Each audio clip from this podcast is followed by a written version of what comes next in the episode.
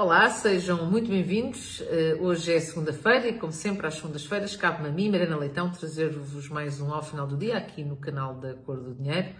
Hoje é feriado, 1 de maio, Dia do Trabalhador. Espero que tenham tido um bom feriado e que, se for caso disso, tenham tido uma boa celebração do Dia do Trabalhador, que, eh, apesar de, à semelhança do que já se faz com o 25 de Abril, ser uma data uh, quase que reivindicada em exclusivo pela esquerda, eh, pode e deve ser celebrada independentemente da cor partidária com que nos identificamos mais. Portanto, se for caso disso, espero que tenham eh, tido uma boa celebração. Quanto ao tema que trago hoje, hum, não vou entrar em grande detalhe sobre o caso Galamba, porque obviamente já, já não se tem falado de outra coisa nos últimos dias, mas há algo que me intriga e que eu gostava de partilhar convosco, que foram as declarações de Carlos César no âmbito deste caso.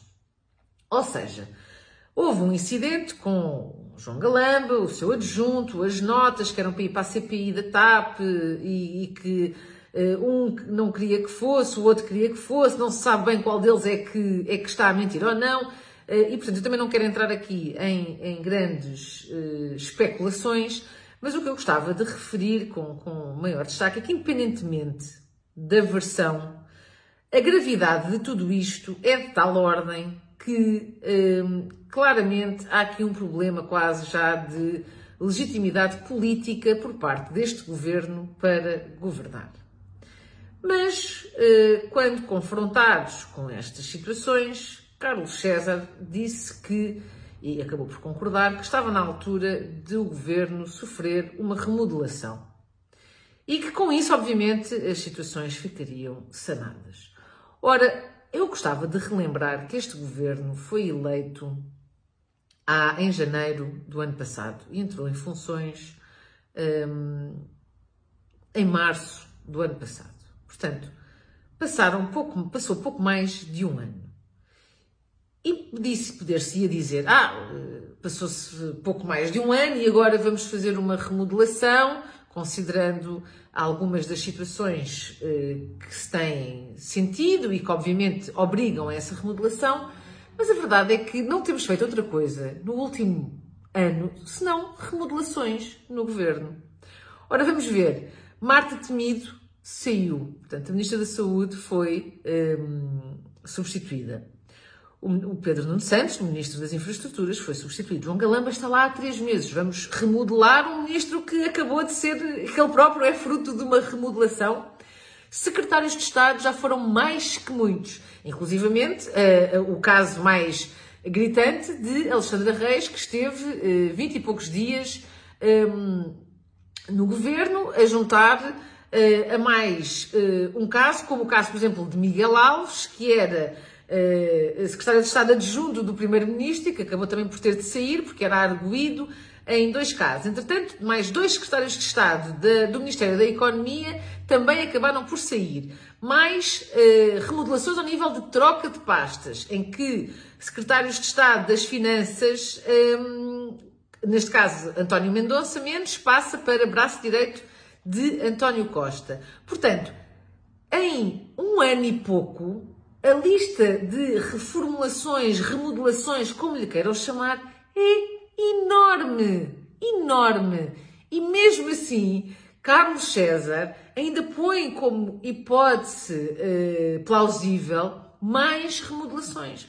Ora, é óbvio que um governo que detém uma maioria absoluta, que é importantíssimo não nos esquecermos disto, é um governo que tem uma maioria absoluta está em funções há pouco mais de um ano e já sofreu todas estas remodelações. E está constantemente a, vir, a virem ao de cima casos e mais casos e mais casos que eh, põem em completa evidência a incompetência, a impreparação, a forma completamente desorganizada, descoordenada com que todo este governo está uh, a operar e que, no fim do dia, uh, o efeito que surte é exatamente consequências profundamente uh, nefastas para todos nós, que continuamos a ter uma carga fiscal elevadíssima sem qualquer compensação, porque os serviços públicos estão uma completa uh, vergonha de limitação de acesso,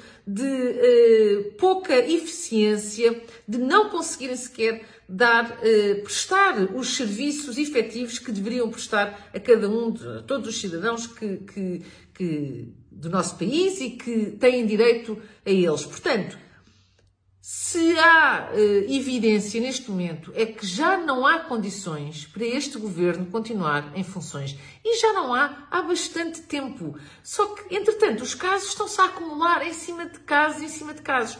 E para juntar, uh, uh, no fundo, pronto, como ainda uma, uma situação ainda mais gritante no meio disto tudo e que, e que é quase de, de ultraje, é que acontecem estas situações, vêm ao, ao, ao, domínio público mais um caso como este das notas do adjunto.